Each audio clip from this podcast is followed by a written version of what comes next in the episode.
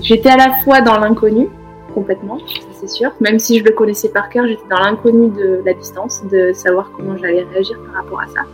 Et il fait peur, quoi, il fait peur parce que ça peut se passer plein, plein de choses du début à la fin. Il faut être vigilant tout le temps. Il faut, on n'a pas trop le droit à l'erreur, quoi. Enfin, ça peut, une erreur peut vite poser l'abandon, ça c'est sûr.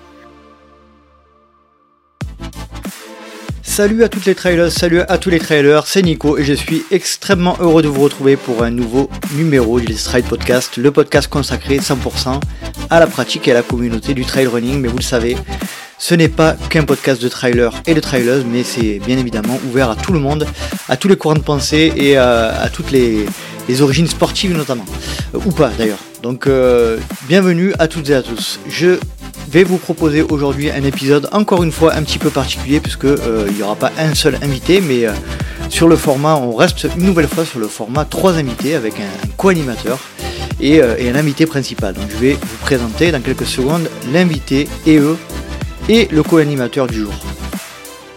Avant de passer à cette présentation, je souhaitais remercier toutes les Patreons et tous les Patreons qui me soutiennent et qui font en sorte que le projet puisse durer, parce que vous le savez, nous, euh, les podcasteurs, nous ne sommes pas euh, payés ni par les plateformes de diffusion, ni par aucun moyen, mais uniquement par le, la générosité des soutiens. Donc, si vous souhaitez faire en sorte de soutenir le LTP à partir de quelques euros par mois, eh bien, rendez-vous sur patreon.com slash let's try le podcast. Allez, passons maintenant à la présentation de l'invité du jour. Dans cet épisode, je reçois une traileuse vétérinaire de profession, originaire du Cantal, qui vit et exerce sa profession du côté d'Annecy depuis 2018.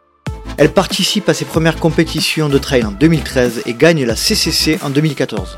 Termine deuxième de la Transvulcania Format 74 en 2016, 2017 et 2019. Et elle est deuxième au classement général du Skyrunning World Series en 2016. Elle est également quatrième de la CCC en 2018, remporte le Marathon d'Écosse en 2017 ou le Meribel Trail en 2020. Elle détient également le record féminin de la traversée des Aravis en 2020. Elle met alors en pause sa carrière sportive en 2021 pour donner naissance à un petit garçon en juillet. À son retour et après avoir remporté le format 42 km du Trail de la Drôme 6 mois après son retour, elle se lance avec toute son équipe dans la tentative du record de GR20 qui traverse l'île de Beauté, du nord-ouest au sud-est et relie les villes de Calenzana à Conca. Ce chemin de grande randonnée considéré comme l'un des plus durs d'Europe, dont le record masculin est détenu par Lambert Santelli en 30 heures et 25 minutes depuis 2021, avait pour marque record féminine la performance d'Emilie Lecomte depuis 10 ans en 41h22. Mais c'était sans compter sur l'exploit retentissant que mon invité allait réaliser en l'abaissant de plus de 5h30 et en le ramenant à 35h50. Une performance qui a fait grand bruit dans le milieu du trail et de l'ultra-trail et dont nous allons parler en détail dans cet épisode. Comme d'habitude, nous allons parler de l'histoire de mon invité, de ses premiers pas de trail, de ses plus beaux et pires moments de sport et bien d'autres sujets. Nous serons accompagnés dans cet épisode en tant que co-animateur par Adrien Séguré, mari, entraîneur et pacer de mon invité, qui est également le sélectionneur de l'équipe de France. Allez, après cette longue présentation, je vous laisse profiter de ma conversation avec Annelise Rousset, Séguré et Adrien Séguré. Salut Annelise et salut Adrien, je suis extrêmement heureux de vous retrouver au micro du podcast. Comment allez-vous? Et ça va bien. si, salut à toi. Salut à tous. Adrien, on ne se quitte plus, du coup. Euh, tu, euh, tu apparais euh, à peu près tous les mois dans le podcast en ce moment. je suis vraiment désolé. Non, non, mais t'as pas à être désolé, c'est très bien. C'est très bien, c'est très bien. Euh, juste avant de commencer, bravo euh, Adrien pour euh, tous ces résultats fantastiques que vous avez obtenus à, à, à La Palma récemment au championnat d'Europe. Est-ce que tu peux nous faire un, un, bref, un bref retour sur ça? Ben, Ouais, ouais, ouais. Enfin, j'ai eu la chance de pouvoir vivre ça à côté des, des d'excellents athlètes. Donc on a eu vraiment une euh, super ambiance de super athlètes qui ont été costauds dans les courses et intelligents dans les courses. Euh, parce que forcément, quand tu pars qu'avec une équipe de 4, euh, qu'il y en a 3 qui comptent pour l'équipe, ben forcément, tu n'as pas trop trop le droit à l'erreur, tu n'as pas beaucoup de jokers. Donc non, ils ont été vraiment été excellents.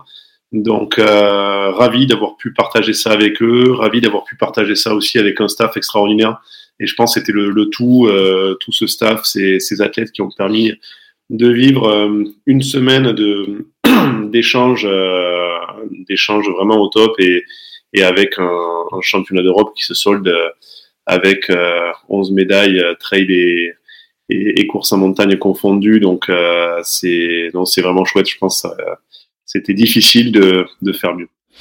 Bravo en tout cas, félicitations encore une nouvelle fois. Et puis, euh, comme tu nous en avais parlé euh, sur l'épisode précédent, euh, voilà, c'est c'est une belle moisson de médailles et voilà, je suis content que que, que vos, votre travail est payé et bravo, bravo à toute l'équipe. Je vous ai contacté, enfin je t'ai contacté Adrien juste un petit peu avant se lance sur ce sur ce sur ce défi ou, même pendant je crois. Et on avait décidé au départ de de faire cet entretien juste après. Et puis euh, après réflexion, on s'est dit bon, on va laisser un petit peu souffler Nice euh, de, tout ça. Et, étant donné que le planning est très chargé en ce moment, que ce soit pour l'un ou pour l'autre. Voilà, on a décidé de prendre un petit peu de temps et, et vous laisser un petit peu de recul. Euh, donc merci déjà, merci énormément de m'accorder ce temps tous les deux. C'est, c'est un vrai cadeau que vous me faites là. Et donc Anne-Lise, tu es bien évidemment l'invité principal du podcast et, et Adrien sera le co-animateur. Donc tu pourras intervenir Adrien quand tu veux. Euh, Anne-Lise, est-ce que tu pourrais te présenter en quelques mots pour les auditeurs qui ne te connaissent pas? Euh, oui, du coup, bonjour à tous. Ben, je suis Anise Rousset, du coup, j'ai 33 ans. Enfin, ça, c'est. Donc, un jour, j'aurai 34, mais bon. T'as encore 33 ans, c'est bon. C'est ça. C'est valable. Euh, je suis. On habite à Haute-Savoie, à côté de Torrent, voilà, enfin, Torrent, à côté d'Annecy. Euh, je suis vétérinaire dans mon travail et je cours, je fais du trail. Voilà. Belle présentation. Et, euh, et maman euh, avec Adrien, du, du, petit garçon, je crois qu'il y a un an. Qui a un an, exactement. Tu veux nous en parler plus précisément juste après. Euh, Anise, euh, ton environnement familial, ton environnement sportif, étant enfant, est-ce que tu peux nous en parler pour qu'on puisse commencer par le début de ton histoire? Oui, alors je suis née dans le Cantal, à côté de Saint-Flour. Euh, mon environnement familial sportif, sportif, c'était pas vraiment un mot qu'il y avait dans ma famille. Euh, non, mes parents sont absolument pas sportifs. Alors très proche de la nature, j'ai toujours grandi à la campagne, dans un village. J'ai toujours été très proche euh, dans les bois, suivre mon père un peu partout, champignons. Euh, très proche de la nature, mais pas du tout du milieu sportif. D'accord. Euh, je faisais du, du cheval quand j'étais petite. Voilà, j'avais à la fois en centre équestre et à la fois j'avais mon petit cheval à la maison.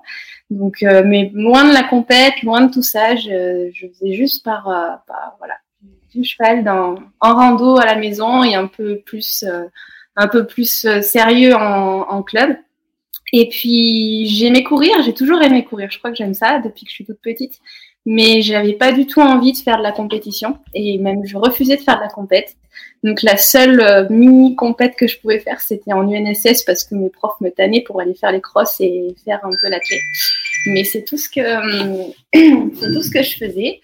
Et, euh, et même voilà, j'avais eu pour des, des, des, propositions de faire un peu d'athlé un peu plus sérieusement, mais j'en ai pas vraiment envie de ça. Donc voilà, c'était une enfance euh, équestre à la campagne, mais loin de, du milieu sportif. Dans, dans un environnement, euh, on va dire, euh, euh, sans, sans, être péjoratif, mais campagnard, au milieu de la nature, des frères, des sœurs, des filles uniques? Non, j'ai une petite sœur. T'as une petite sœur Qui a 7 ans de moins. Ouais. Mylène, qui est, qui pareil, est pas très sportive. Elle aime, elle aime faire, voilà, se promener, elle aime courir un peu, mais elle est pas sportive un point de vue, une relation avec la compétition donc euh, absolument totalement absente. Euh, tu, tu, euh, comment dire, tes parents donc du tout étaient pas du tout dans le sport. La notion de compétition, est-ce que tu as souvenir à, quel moment elle a commencé à, à venir un peu te titiller? Je suis pas sûre qu'elle m'ait vraiment titillé un jour. Non, jamais. non, en fait, ouais, j'avais, enfin, j'aime, enfin, c'est un peu paradoxal parce que que ce soit dans le sport, que ce soit dans mes études, j'aime aller euh, au bout et j'aime être, enfin, essayer de donner le meilleur de moi-même. Ça, c'est sûr. Euh, ouais, que ce soit à l'école, que ce soit dans la course à pied. J'aime, enfin, je suis un peu perfectionniste, on va dire. J'aime vraiment aller aller au bout, mais je suis pas compétitrice. J'ai envie de, de donner le meilleur de moi-même, de me donner les moyens d'essayer de le faire, mais pas par rapport aux autres. Et je pense que ça, ça, ça a toujours été. Et pourtant, c'est paradoxal parce que, bon, bah, pendant mes études, ça a été des concours. Euh, maintenant, il y a la compète euh, au niveau du trail, mais, euh, mais je suis pas sûre que ce soit, euh, ce soit problématique en fait. Enfin, je sais pas, ça c'est Adrien qui, qui comprend pas forcément ce point de vue. Mais maintenant, il le comprend, mais mais euh, mais je suis pas compétitrice. C'est-à-dire que ta ta base de fonctionnement, c'est pas c'est pas sur euh, obtenir un résultat, mais plutôt faire les choses bien. C'est ça que tu, tu veux dire? Si obtenir un résultat, mais par euh, pas par rapport aux autres, voilà, de, de donner le meilleur de moi-même. Mais ça, mmh. c'est sûr. Après, mais et ça a été dans tout ce que j'ai entrepris. J'espère, enfin, j'espère essayer de de faire mon maximum pour arriver à, un résultat. Mais, euh, mais après, gagner, enfin être devant, je sais pas si c'est ça qui me satisfait, loin de là. En fait, on a de manière générale, enfin, j'en ai parlé beaucoup avec Pascal Ballucci, c'est c'est les, les ce sont les motivations intrinsèques, toi qui te qui te guident en fait. Tu tu réagis pas, tu te tu te calques pas par rapport à l'extérieur, mais plutôt à, à, tes sensations et à et à une notion de faire les choses euh, comme tu le sens et de la, de la meilleure des manières possibles. Je pense en tout cas. Enfin, en tout cas, ouais, j'essaye. Tu regardes, Adri tu regardes Adrien euh, pour, lui, poser la question. Adrien, est-ce que tu veux réagir sur ce sujet-là? Non, non, non, mais après, c'est vrai qu'on est, on est, on est assez, on est assez euh, euh, pas opposé là-dessus, mais, euh, mais un petit peu. Moi, j'ai un côté très compétiteur. Ouais. Et, et c'est vrai que du coup, euh, on est dans le même principe de, de faire de l'activité par plaisir. Mais, euh, mais c'est vrai que voilà, moi j'ai un côté très compétiteur. Quand il y a compète, euh, j'adore ça et je peux être très compétiteur. Anise, euh, ouais, elle s'en fout quoi. Donc c'est donc euh, donc c'est vrai que non pour pour pour la pour la course à pied, bien sûr que quand tu vas en compétition et tout, presque elle, voilà, elle aime autant peut mettre un dossard et y aller juste avec les copains. Donc c'est c'est voilà, ce sont des choses que hum, moi j'adore ça aussi, mais c'est vrai que le côté compète me, me plaît un peu plus. Après, bon, c'est c'est c'est bien dans un couple comme ça, comme ça au moins on se on se crêpe moins le chignon quand euh, voilà quand mmh. s'il faut faire autre chose, euh, au moins voilà. même si un jour je suis mauvais, elle me laisse gagner, ça la dérange pas, donc c'est bien. vous ajustez, vous, euh, c'est bien. Euh, tu disais tout à l'heure Anis que t'étais euh, t'aimais courir. Qu'est-ce que euh, qu'est-ce qui te plaisait dans la, dans, la notion de, dans, dans l'activité de course à pied, quand, surtout quand tu étais, étais, enfant? C'est quoi qui te faisait vibrer? Bah, Je pense que c'est l'effort en soi, enfin l'effort, ouais. Parce que je connaissais pas encore le trail, c'était puis c'était pas connu encore le trail quand on. Mais t'en faisais comme beaucoup d'entre nous. Ben, je pense, ouais, on devait courir, on devait courir dans les chemins, mais euh, mais c'était l'effort, ouais, l'effort en soi qui me plaisait et clairement, euh, j'aimais euh, ouais, petite, j'aimais bien aller sur les crosses, j'aimais bien euh, le demi-fond et, et l'effort en tant que tel me plaisait. Ouais. C'est particulier cette vision des choses parce que vraiment on, on sent euh, euh, après quelques quelques mots là que tu as une vision vraiment particulière de, de l'effort et, euh, et, de cette notion d'accomplissement qui est. Euh, est-ce que tu penses savoir d'où ça vient? Est-ce que c'est tes parents qui t'ont inculqué cette manière de voir les choses ou est-ce que c'est assez inné chez toi? je sais pas trop. Je sais pas trop répondre à cette question. Après, bah, je pense qu'il doit y avoir un peu des deux. Il y a une part d'éducation aussi, mais euh, je sais pas. Après, c'est peut-être ma façon de ouais ma façon à moi de voir les choses. Je sais pas. Mhm. Je sais pas trop. Ouais. Assez, philo assez philosophe en fait. ouais, j'en sais rien. euh, on, on, je l'ai dit dans l'intro, tu es tu es vétérinaire. Euh, du côté d'Annecy, mais euh, est-ce que tu peux nous expliquer un petit peu, euh, moi c'est intéressant à savoir aussi, ce qui t'a amené à, à, choisir ce métier-là, tu l'as dit, tu étais dans un environnement rural, est-ce que tu peux nous dire un peu plus précisément ce qui t'a amené à devenir, à choisir ce métier? Alors petite, bon, j'étais, j'aimais les animaux. Il y a toujours cette euh, cette réponse-là, cet argument mais ça c'est sûr. Voilà, toute petite, oui, c'était parce que j'aimais les animaux. J'avais toujours, voilà, j'avais mon cheval à la maison, j'avais, je du cheval. Il y avait des chiens, des chats à la maison. Euh, après, ce qui vraiment m'a donné envie de faire veto, ben c'est euh, pareil. En fait, j'avais mon, mon oncle éleveur de bovins et mon voisin qui maintenant est devenu mon, mon mentor professionnel euh, m'a pris assez donc il est vétérinaire et m'a pris euh, assez rapidement avec lui un petit peu euh, comme ça là, sur certaines interventions mhm. et euh, je faisais du cheval avec sa femme et clairement ouais c'était ça je voulais faire ça et son métier me passionnait donc il m'emmenait dans les fermes il m'emmenait à la clinique et j'ai toujours voulu faire ça j'ai de la chance que, alors c'est vrai que c'est un peu une vision entonnoir, euh, veto, parce qu'on passe par un concours, donc on n'a plus trop, on est un peu déconnecté du milieu professionnel quand on arrive en classe, prépa. Donc je me suis accrochée bien sûr à ma vision d'enfance du métier de veto. Mais euh, une fois que j'ai eu le concours et que je suis rentrée à l'école, euh, j'ai vraiment pas été déçue de ce que j'avais envie. Et clairement, après d'avoir euh, vu que la réalité du, terrain en allant en stage, ben, c'est ce qui me plaît. Et maintenant, au-delà de la passion des animaux, moi, ce que j'adore dans mon métier, c'est à la fois bon, ben, le côté euh, quotidien, le contact avec les, gens, le contact avec les éleveurs, et puis surtout ce côté euh, où on touche à tout. On, a, on va, c'est du diagnostic, hein, c'est de la médecine, mais de la médecine où on touche à tout. Et ça qui me plaît en fait on fait de la chirurgie, on, fait, on réfléchit avec les moyens qu'on a et qu'on se donne. Et, ça, ça me plaît, ça me passionne au quotidien. Le matin, je me lève, je sais pas ce que, enfin voilà, je sais pas ce que va être, comment va être la journée. Et ça, je trouve ça chouette. Quoi. Tu exerces à un cabinet ou tu es euh, entre, entre, guillemets libéral? Tu interviens aussi un peu sur sur le terrain euh? Alors c'est donc c'est une clinique, mais euh, oui, je, je quand je suis en rural, je, je vais dans les exploitations. En fait, euh, voilà, techniquement, tout ce qui est chirurgie, les chiens, les chats, on consulte à la clinique. Donc, moi, il y a des journées où je suis à la clinique, où je fais mes chiens le matin et que je vois des, des, chiens et des chats l'après-midi à la clinique. Et puis, les journées où je suis vraiment rurale ou quand je suis de garde, ben, on m'appelle et puis euh, je vais en exploitation. Et, et voilà. Euh, il me semble avoir entendu dire que les études de vétérinaire c'était quand même assez, euh, voire très compliqué. Est-ce que tu peux nous, expliquer un petit peu en quoi les études consistent, combien de temps elles durent et puis euh, quelles sont les, les, principales difficultés liées à, ce, à cette formation? En fait, la difficulté, elle, réside dans, le concours en fait. C'est que on passe par les classes prépa. Alors c'est maintenant, avant c'était classe prépa veto strict, mais maintenant et ça faisait deux trois ans avant que moi j'intègre ces classes prépa, ils ont groupé les classes d'ingénieurs, ingénieurs agro, donc tout ce qui est ouverture sur les écoles d'ingé, euh, les ENS et les écoles de géologie. Donc on a une deux années de cours en classe prépa qui sont ben, des maths, de la physique, de la chimie, du français, même du français philo. Deux, années, deux années de classe préparatoire ah oui. Ouais, on a deux ans de classe prépa. D'accord. Dans la continuité du lycée, en fait, on n'apprend ouais. pas du tout euh, le métier veto, c'est vraiment de la bio, de la physique, des maths de base. Et ça, à l'issue de ça, donc on passe un concours.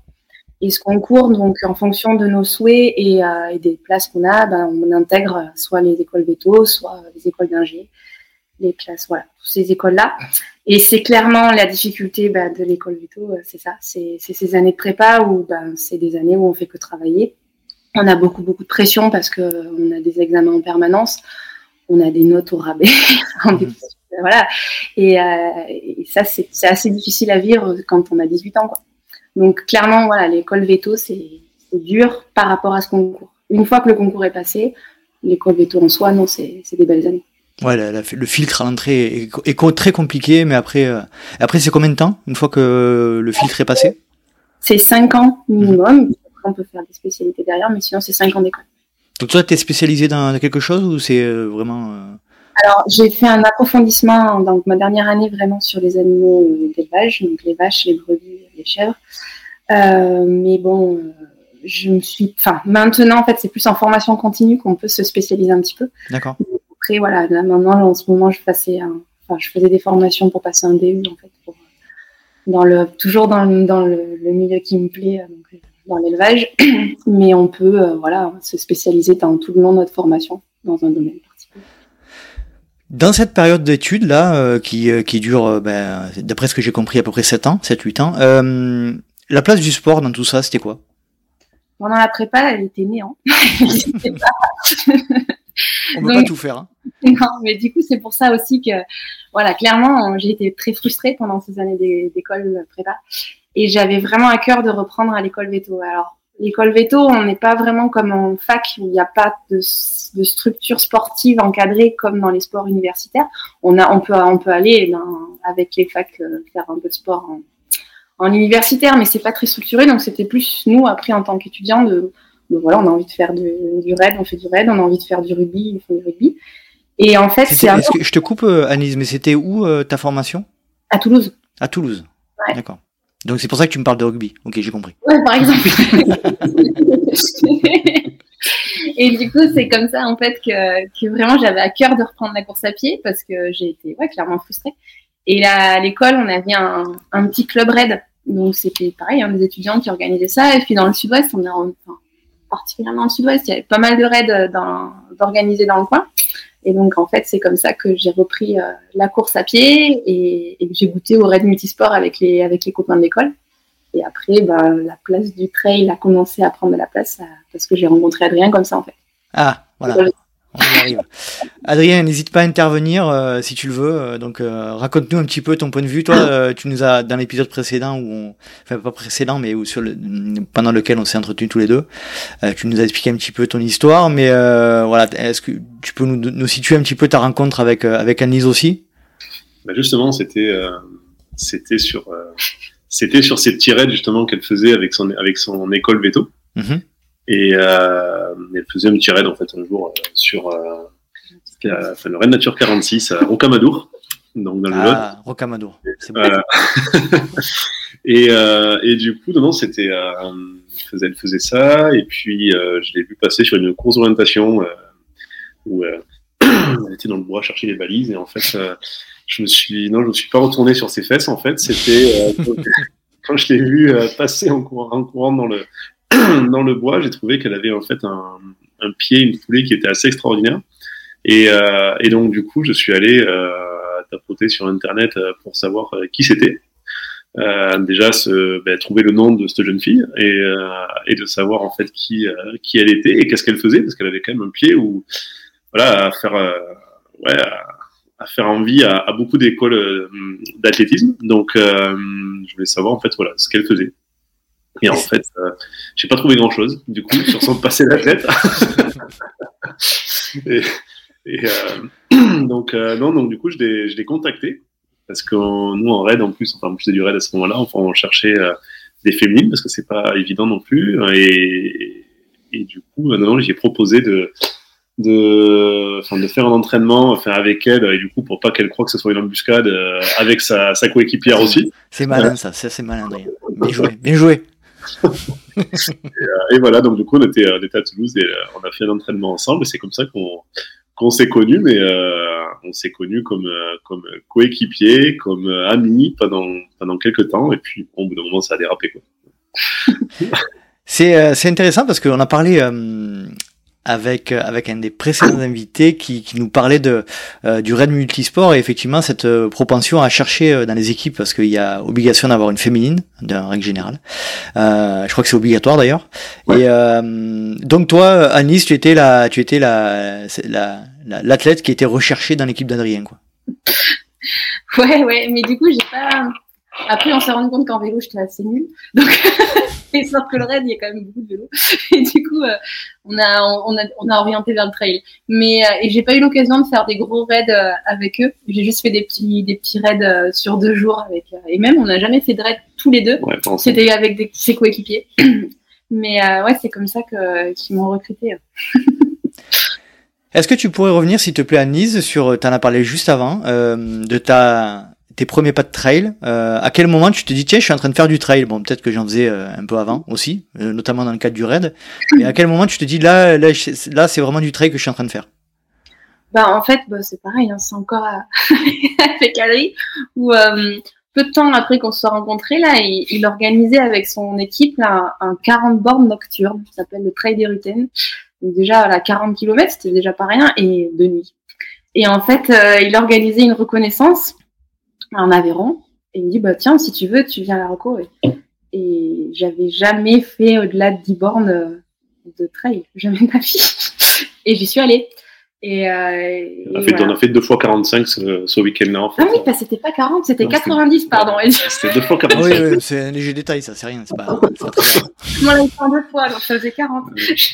donc, elle qui avait toujours couru euh, maximum 10 km au bord du canal du Touche euh, à Toulouse, euh, et là, elle s'est retrouvée euh, voilà, à faire deux fois 45 le même week-end. Et c'est. Je ne pouvais absolument plus marcher le lendemain. Jamais. je crois que j'arrivais plus à sortir de l'appart. et c'est comme ça, je ouais. crois que j'ai fait mon premier trail. Et du coup, je me suis inscrite, bien sûr, au trail des Rutaines. Mais j'ai pas fait le 90 quand même. J'étais ça, j'ai fait le 40.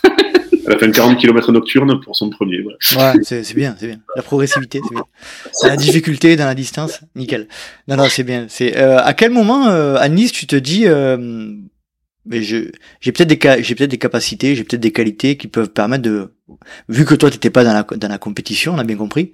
Tu te dis, euh, je, je vais peut-être pouvoir me régaler un petit peu moi-même sur sur ce sport-là bah, c'est en faisant ça là que vraiment j'ai pris du plaisir à le faire. En fait, je me suis rendu compte que j'aimais ça et que, je, et que c'était vraiment ça qui me plaisait. Après, euh, c'était abstrait. Je me rendais pas compte que déjà, voilà, déjà un, un, 40 km c'était gros.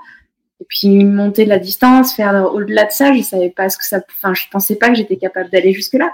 Mais euh, mais c'est déjà le voilà. clairement, j'ai été séduite par euh, par, par les trails. C'est là que j'ai découvert et que et que ça m'a ça m'a plu tout de suite.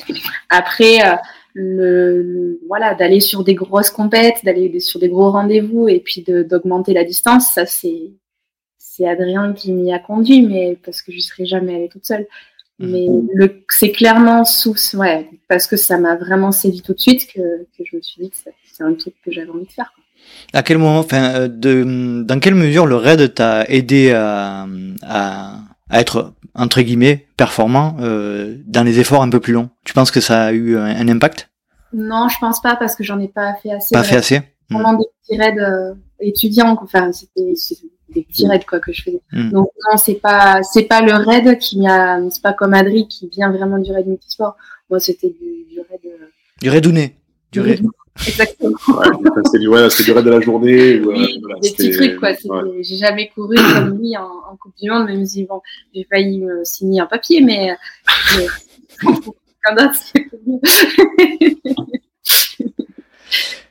à quel moment tu te dis aussi, euh, je suis assez à l'aise sur euh, quand, quand, ça, ça, quand ça se rallonge, les efforts? Je pense que tu te l'as dit à un moment, au tout début, là, ces fameux 2 x 40 Non, non, là, j'avais pas conscience de, de ce qu'après, tout ça.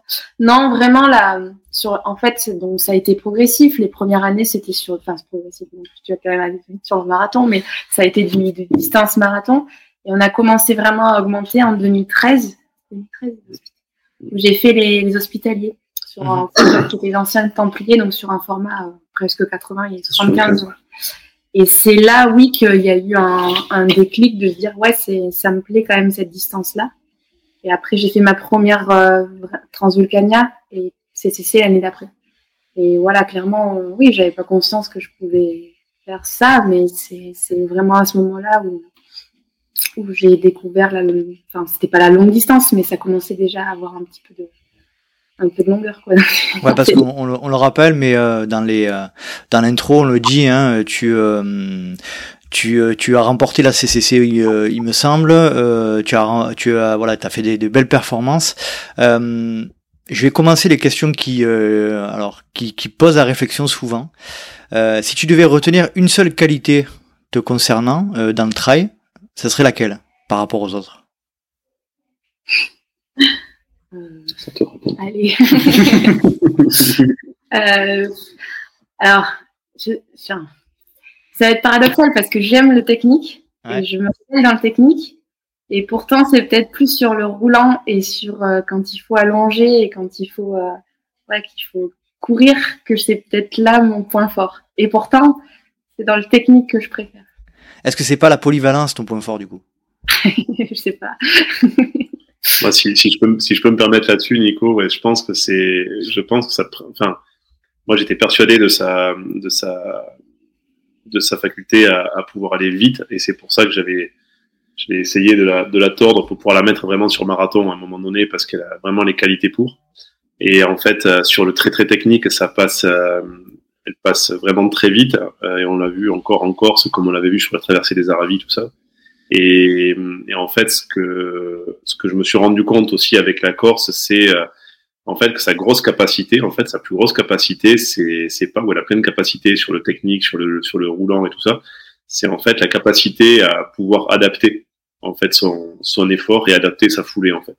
Et je pense que c'est, c'est, alors c'est, on peut, je peux pas la comparer à, à un extraterrestre comme, comme Kylian, mais c'est à, à, à autre échelle, cette, cette capacité justement à pouvoir être costaud sur du court, comme sur du très long, comme sur du très technique, comme et en fait c'est la capacité à adapter totalement sa foulée en fonction du terrain et en fonction de la distance. Et ça, je pense que c'est une des très très grosses qualités euh, que l'on peut avoir dans le trail. Et je pense c'est ce qui, pour l'instant, qui, euh, qui, ouais, qui est une grosse force en fait pour un Nice. On va parler un petit peu plus entraînement du coup parce que je crois que tu sais toi Adrien qui suit à Nice depuis des années, euh, tu penses que ces, qualités, ces qualités notamment d'adaptation sont innées chez Anise Ouais, ça on l'a beaucoup travaillé. En fait, elle a, à la base, ce qui est inné, c'est sa vitesse. En fait, sa foulée, sa vitesse. Mm. Ça, c'est ça, c'était inné. C'est vrai que à la base, elle est capable d'aller vraiment très très vite. Et euh, moi, même les premières fois où je l'ai vue en, en, vitesse, euh, ou euh, sur des tests, sur des tests de sprint, on se retrouvait un jour avec le team euh, Stock City Soldo à ce moment-là, où on fait des tests avec justement, il y avait un autre un gars qui était athlète en fait sur piste et tout. Elle nous a tous mis la main en fait euh, en sprint euh, où elle allait beaucoup plus vite que tout le monde. Euh, sur tout ce qui allait être les, les 400 mètres et tout, que ça soit enfin par les clubs, des différents clubs qu'on est passé, elle a toujours euh, aimé aller frotter en fait devant avec tout le monde euh, et enfin avec les, les, meilleurs mecs. Et c'est, je pense, c'est une de ses principales qualités. Après, euh, l'adaptation vient aussi de de, de l'intelligence de course qu'elle a et de la, de la concentration qu'elle peut avoir en fait pour adapter complètement euh, voilà, sa foulée et tout ça. Et ça, c'est une, je pense que c'est une, voilà, c'est une, une intelligence d'apprentissage, une intelligence de course. Maintenant, après, il y a un gros travail également sur euh, la partie vraiment prépa physique, renforcement musculaire et tout ça, où on serait, on n'aurait jamais pu aller sur un projet comme le comme le GR qui vient de se passer euh, avec seulement ses capacités, enfin ses qualités qu'elle aurait pu avoir à la base et elle aurait été incapable musculairement de tenir, elle aurait été euh, incapable de, de pouvoir en fait euh, ouais s'adapter en fait au terrain. Ça c'était pas possible. Et ça je pense que par contre euh, elle a su vraiment euh, le travailler, même si la musculation c'est peut-être pas son plat favori, mais euh, mais elle a su vraiment voilà le, mettre en place à coup de plusieurs fois par semaine pour pouvoir justement arriver en fait à ses fins et à sortir une, une grosse perf en fait sur la longue distance et sur le trait technique. On va, on va reparler plus en, détail de ce, de ce GR20 parce que je crois qu'il s'est passé vaguement un truc récemment. Euh, toi, Anise, de ton côté, cette relation justement avec Adrien en tant que coach, qui est aussi ton mari, euh, comment, euh, c'est intéressant de savoir comment ça se passe euh, est-ce que ça se déjà c'est c'est peut-être un peu indiscret, mais est-ce que ça se passe bien? Et puis euh, voilà, quel quel retour tu peux nous faire par rapport à cet aspect-là? Alors là, c'est un peu biaisé parce qu'Adrien est là, du coup. Euh... tu veux que je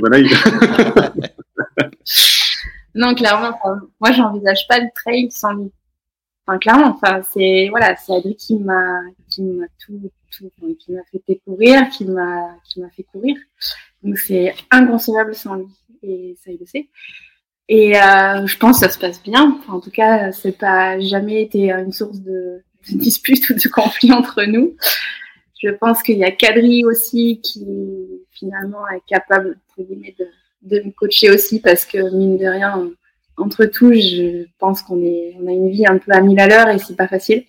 Et, euh, ça, ça demande aussi des réajustements permanents et c'est et voilà, il y a que quelqu'un qui est très proche qui peut le savoir, de me connaître aussi. c'est, voilà, je suis peut-être euh, un peu bizarre dans ma façon, dans ma façon d'appréhender le, le, trail, mais, mais c'est pareil. Je pense qu'il y a que lui aussi qui est capable de ça. Donc non, clairement, je pense. en tout cas, c'est voilà. Il y a une fois où il a voulu se détacher un peu et il m'a il m'a cédé à notre entraîneur. Ça, ça, a duré, ça a duré à peine 15 jours trois semaines, allez, trois semaines. Mais non, non, c'est pour moi, c'était pas concevable. Tu disais, tu... vas-y Adrien, vas-y. Au bout de trois semaines, elle m'a quand même dit bon, comme tu veux, soit tu me reprends, soit sinon, c'est pas, c'est pas grave. Si tu veux pas me reprendre, ben, j'arrêterai la course à pied, c'est pas grave. Oui, ben. tu vois le chantage. du chantage indirect. tu disais que tu avais une, une, relation bizarre avec le trail, Anise. Est-ce que tu peux préciser? Non, je sais pas. C'est que de moi-même, je serais jamais allée prendre un coach, je serais jamais allée, chercher une quête de voilà de, structuration dans l'entraînement. Ça, ne serait pas venu à l'idée en fait. Voilà, c'est clairement pour moi, je, veux juste courir en fait et prendre du plaisir à courir. Donc après, c'est clairement Adri qui après est responsable de tout le reste et qui structure et qui m'entraîne. mais et qui m'a pris goût à m'entraîner parce que j'aime m'entraîner, sinon je ne le ferais pas. Mais, euh, mais après, moi de moi-même, aller avoir la démarche de, de prendre, d'avoir quelqu'un qui me coach, d'avoir euh, cette démarche d'aller dans la compète et d'aller faire des circuits, ça j'aurais jamais, enfin, de moi-même, je l'aurais jamais fait.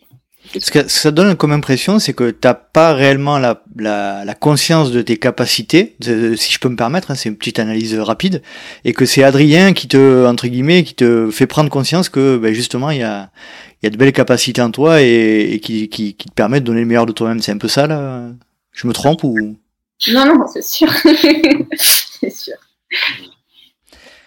Parce que là, là, tu vois, on en est pour, pour, pour bien illustrer ça, on en est, on en est au point où, où euh, elle vient de faire un, un, GR et puis on parle de, de diagonale pour la fin de l'année et, elle me dit non mais la diagonale je suis, je suis incapable de le faire.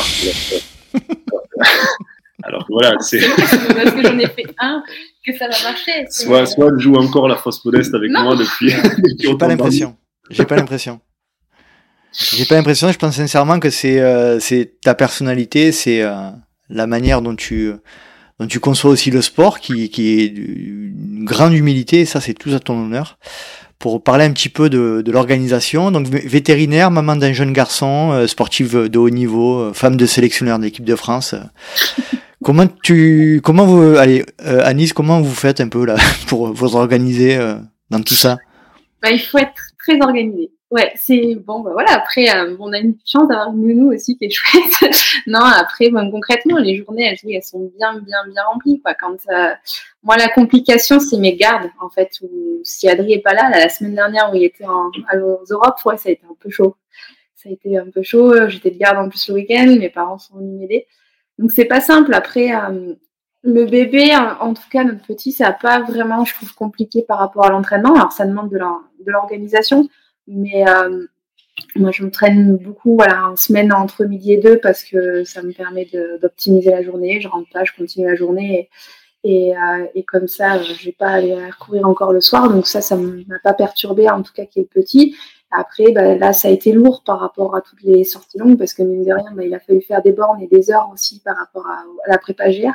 Donc ça, c'est sûr que c'était des fois un peu dur quand bah, on a un petit qui a pas un an et que clairement, on a envie de passer aussi beaucoup de temps avec lui. Ça, c'était des fois un peu dur de le laisser plusieurs heures euh, avec une culpabilité de se dire, voilà, bah je vais m'entraîner au, détriment d'être avec lui. Maintenant, j'essaye d'y aller euh, aux heures off, c'est-à-dire euh, pendant ses siestes, pour essayer de minimiser voilà, le, temps toute seule et sans lui. Tout ce qui est entraînement de qualité, de vitesse, la muscu, ben, je le fais voilà, entre midi et deux, le soir quand il est couché. Et puis après, bah, ce qui est plus complexe, nous, à gérer, en tout cas, c'est vrai que c'est ça, c'est tout ce qui est les aléas des gardes.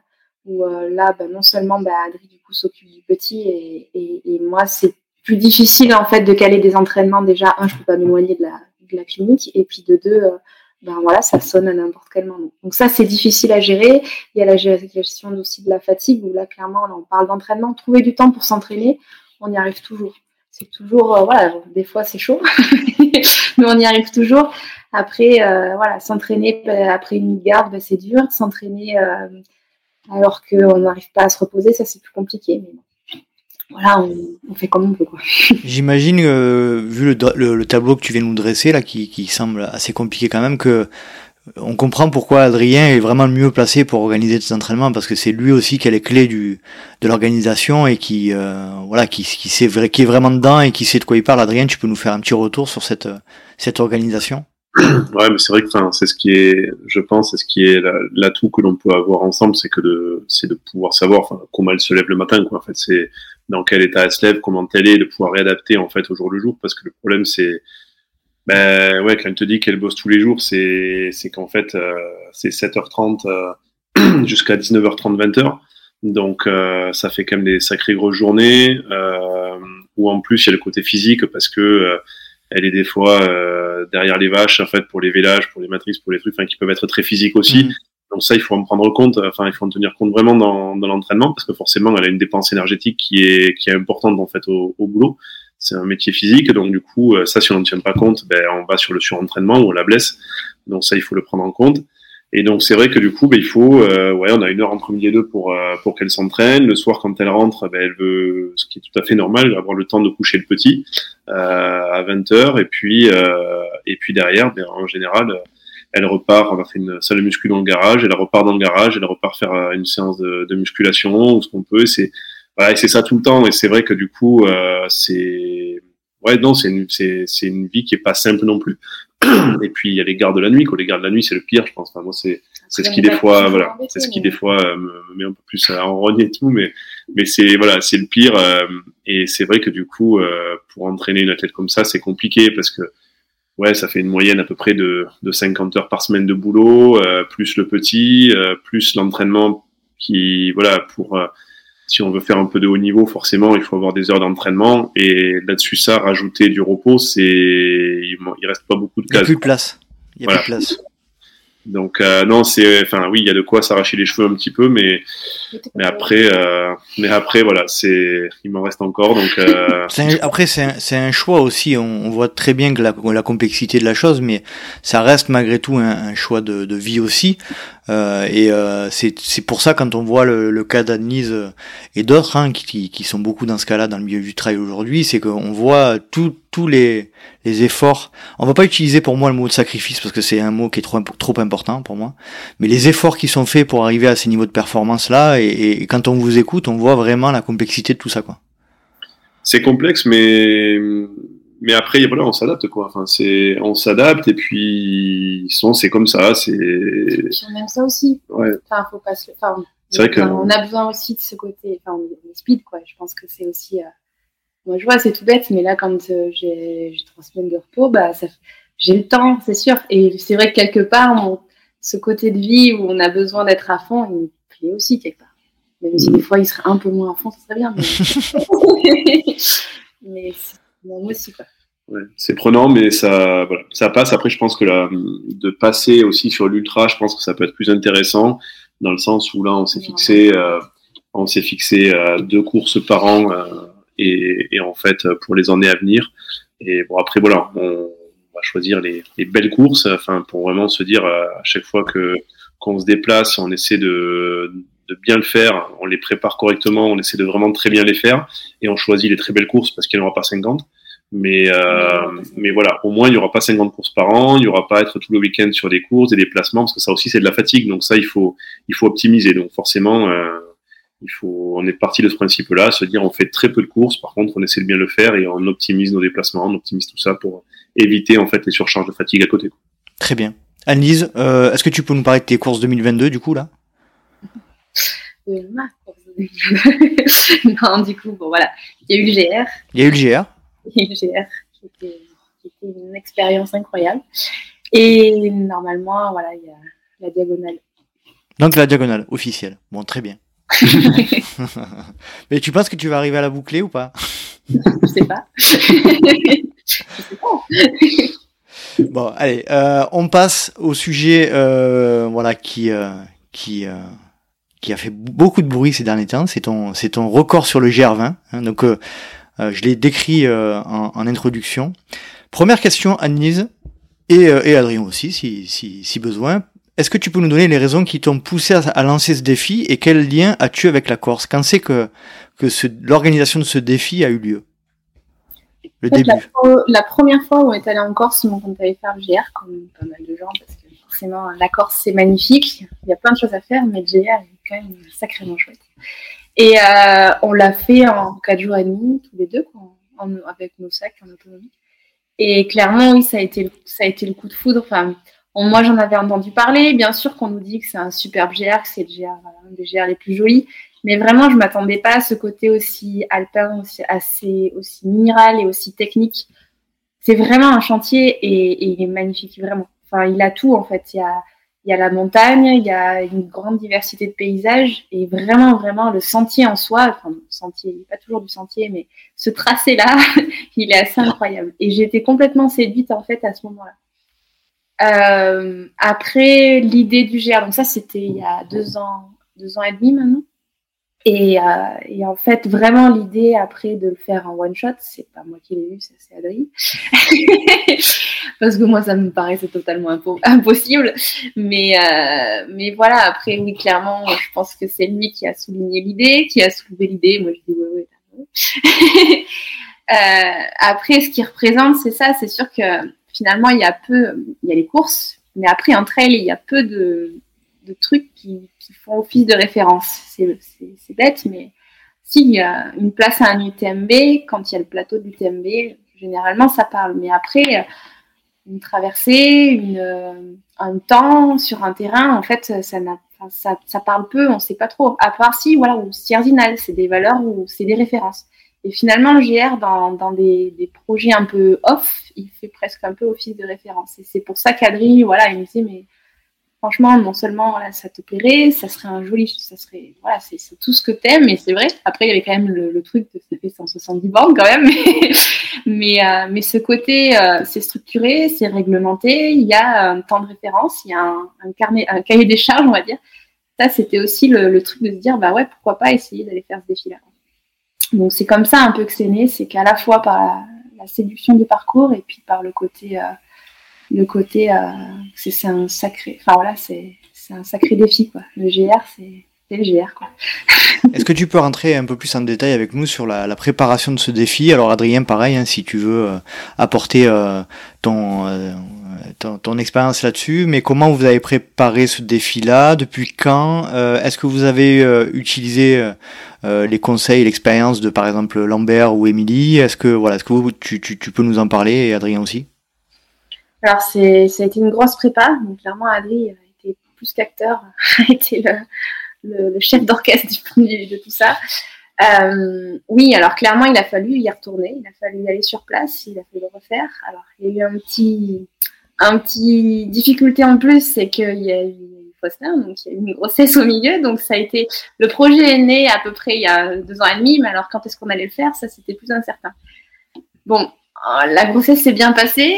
On est retourné en, Corse quand j'étais enceinte. On est retourné juste après en postpartum. J'ai refait le GR.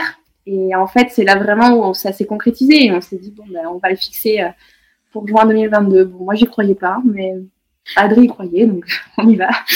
Donc après, en termes de prépa, bon, ça lui revient, tout ce qui est prépa, c'est sûr que c'est lui clairement qui, a tout préparé. Moi, j'ai couru, c'est tout. Euh, c'est déjà pas mal. Hein. ça a été voilà, déjà une, grosse prépa, euh, bon, ben, physique, hein, une prépa déjà de, voilà, de, ma part. Après, il a fallu aller sur place. Il a fallu le reconnaître, le re-reconnaître.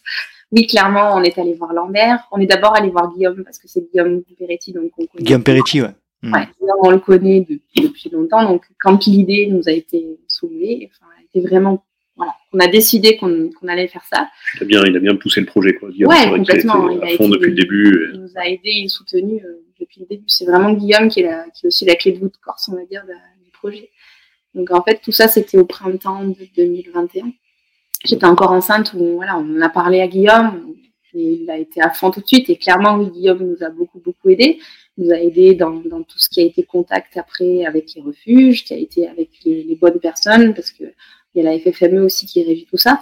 Donc ça, c'est clairement Guillaume qui nous a, qui nous a conduit à, avoir tous ces contacts.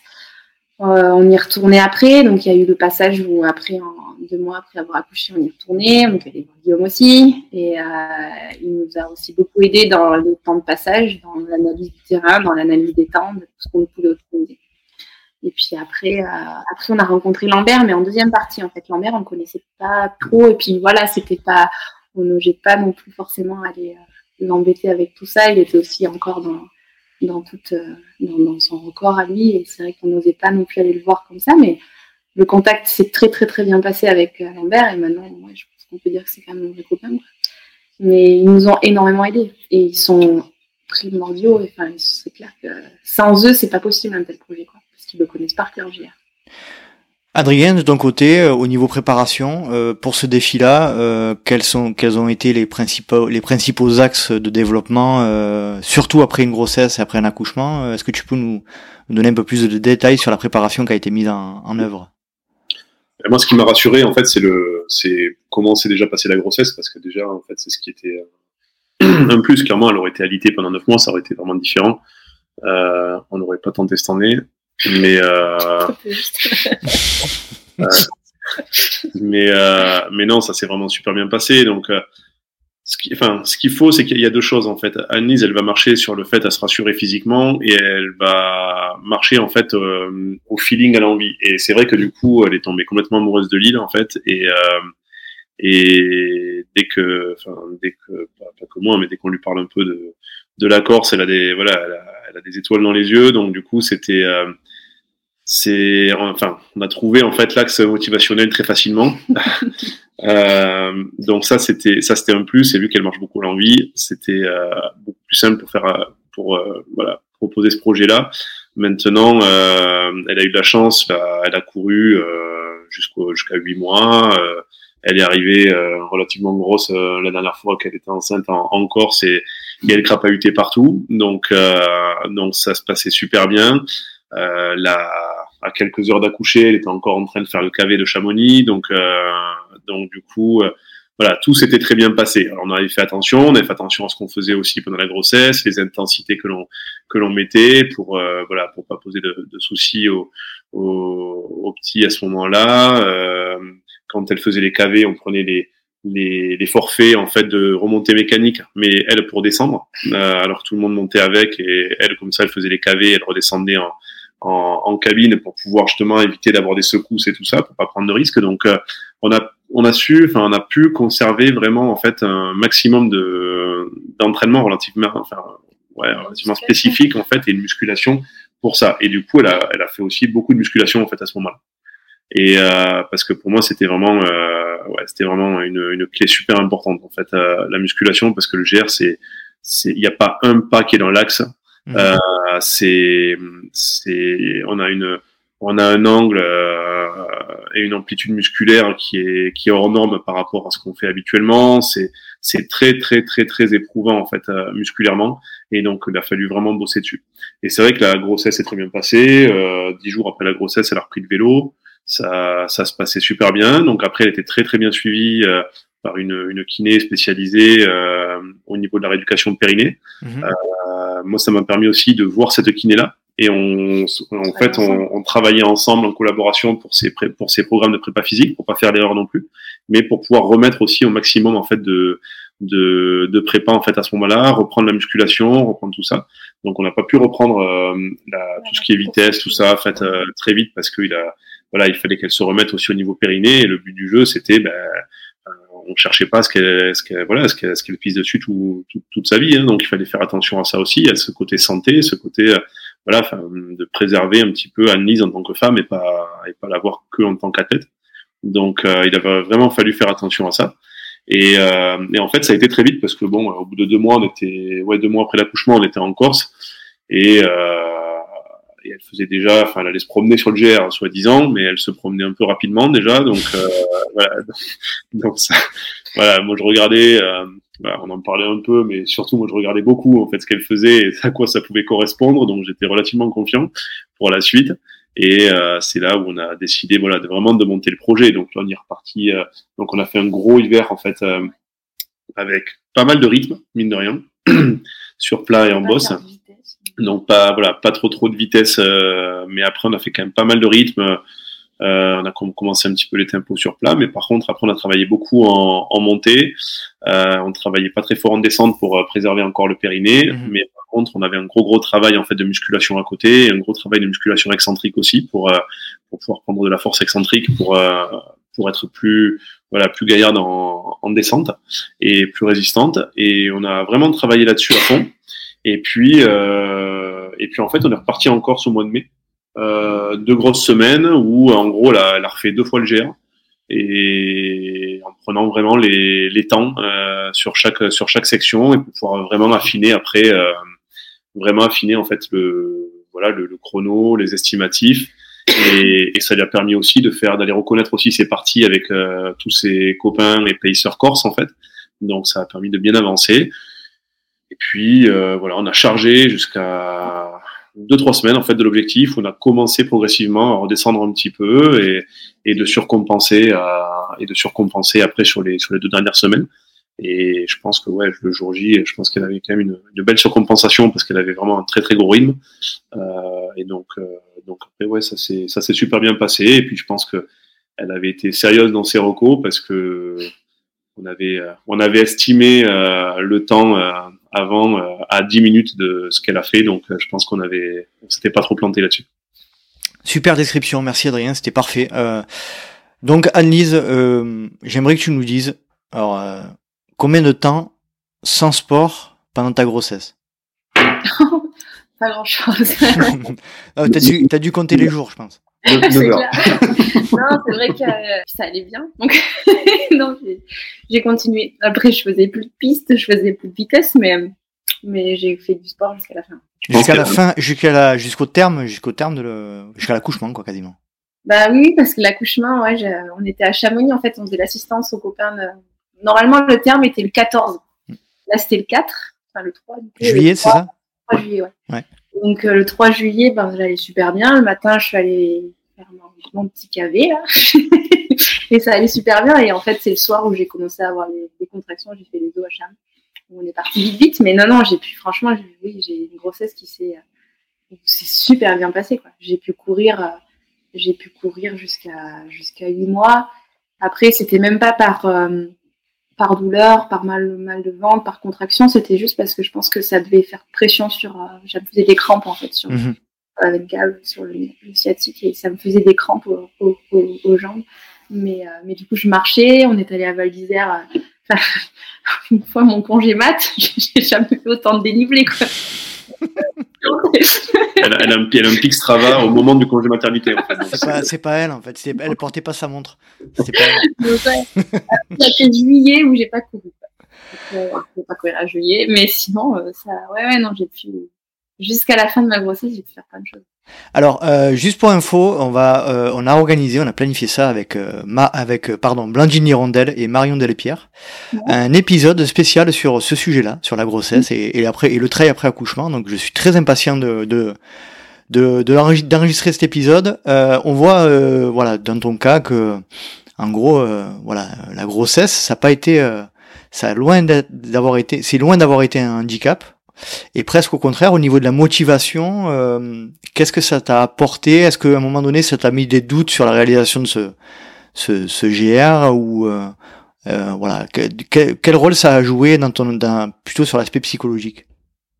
Sur l'aspect psychologique, non. Après, c'est, enfin oui, forcément, il y a l'incertitude parce qu'on perd quand même les repères un peu de son corps, quoi. Forcément, on sait plus trop où on en est. Après la grossesse, on n'a plus. Euh, en plus, il y avait ce côté-là où, comme je disais, on n'a pas de référence. C'est vraiment ça.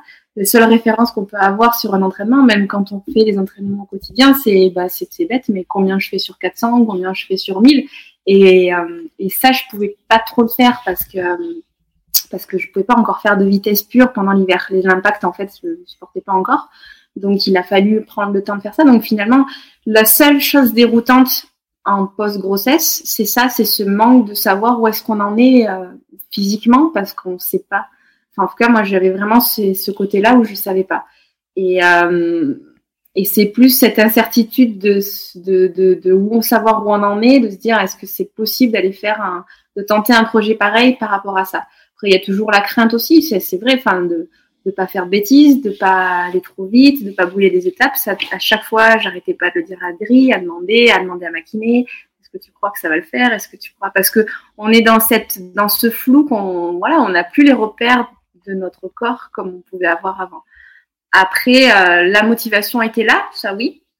Le seule chose auquel euh, on pense pas forcément quand on n'est pas encore maman, c'est plus après le, voilà, le côté psy de laisser le petit mmh. pendant l'entraînement. Ça, c'était le côté plus difficile que des fois, ouais, il faut se mettre un coup de pied aux fesses parce que, parce que voilà, on, on se dit, mais là, je tombe dans l'égoïsme, je vais m'entraîner, lui, il n'est pas là.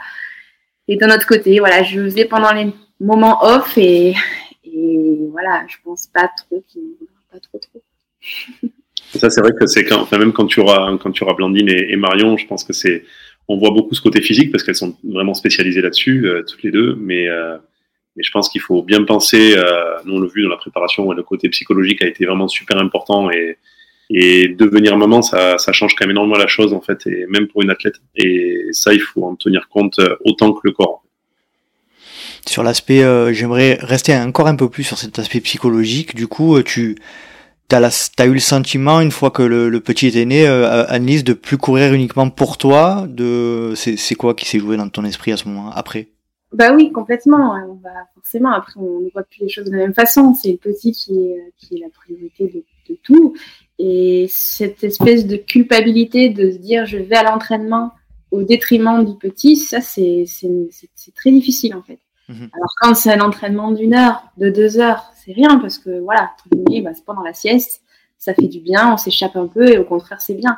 Mais voilà, moi ce qui m'a été compliqué en tout cas sur, euh, bah, sur la préparation GR, c'est ce, ces longs entraînements sans lui et que forcément quand euh, avant d'être maman, on se rend pas compte.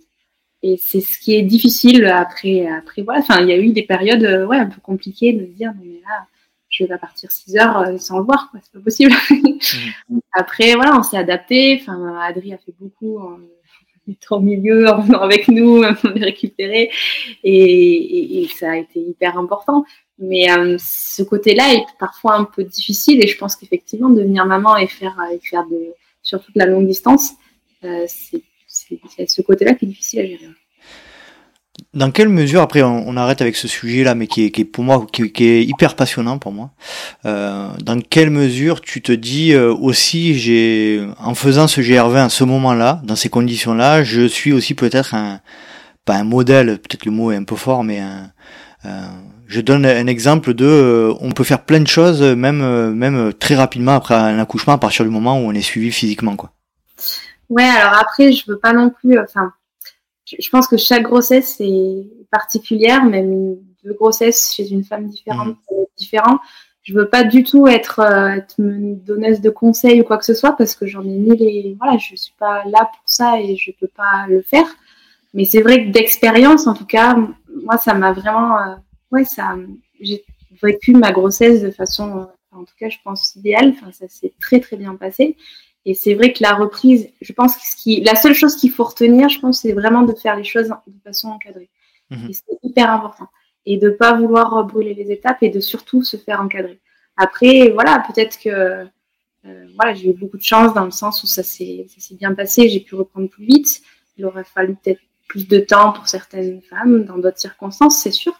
Mais en tout cas, ce qui est sûr, c'est qu'il faut être encadré, ne pas brûler les étapes et se faire guider. Et, et par contre, euh, c'est possible. Voilà, rien n'est impossible, ça c'est sûr. Il n'y a pas de, c'est pas un obstacle. Après, il faut pas. En tout cas, je pense que tout ne s'arrête pas et loin de là, on peut faire plein plein de choses. Euh, à condition d'être suivi. Mais je pense, ouais. En tout cas, je pense que c'est vraiment important. On va revenir un petit peu à l'organisation de ce, projet-là. Euh, au niveau météo, ça s'est passé comme vous le souhaitiez. Vous avez déterminé une date et puis ça s'est accolé. comment ça s'est passé? Et puis, est-ce que vous, excuse-moi, mais est-ce que vous avez travaillé avec un météorologue sur sur place ou pas du tout? On, a eu, on a eu la chance d'avoir un, super météorologue pour ça, euh, qui est Didier Lannes, qui est. Ah, le frère de Michel, non? Voilà, pas si inconnu dans le milieu du trail, parce que mhm. son frère était un grand trailer aussi. Enfin, moi, je dis était parce qu'il a pris sa retraite, sa pseudo-retraite l'an dernier, mais bon, il a toujours une belle activité. Donc, euh, non, non, du coup, c'est voilà, c'est Didier qui nous a, qui est météorologue. Euh, lui à l'armée, hein, à l'armée d'air en fait, et, euh, et, qui travaille aussi beaucoup comme météorologue dans le sport.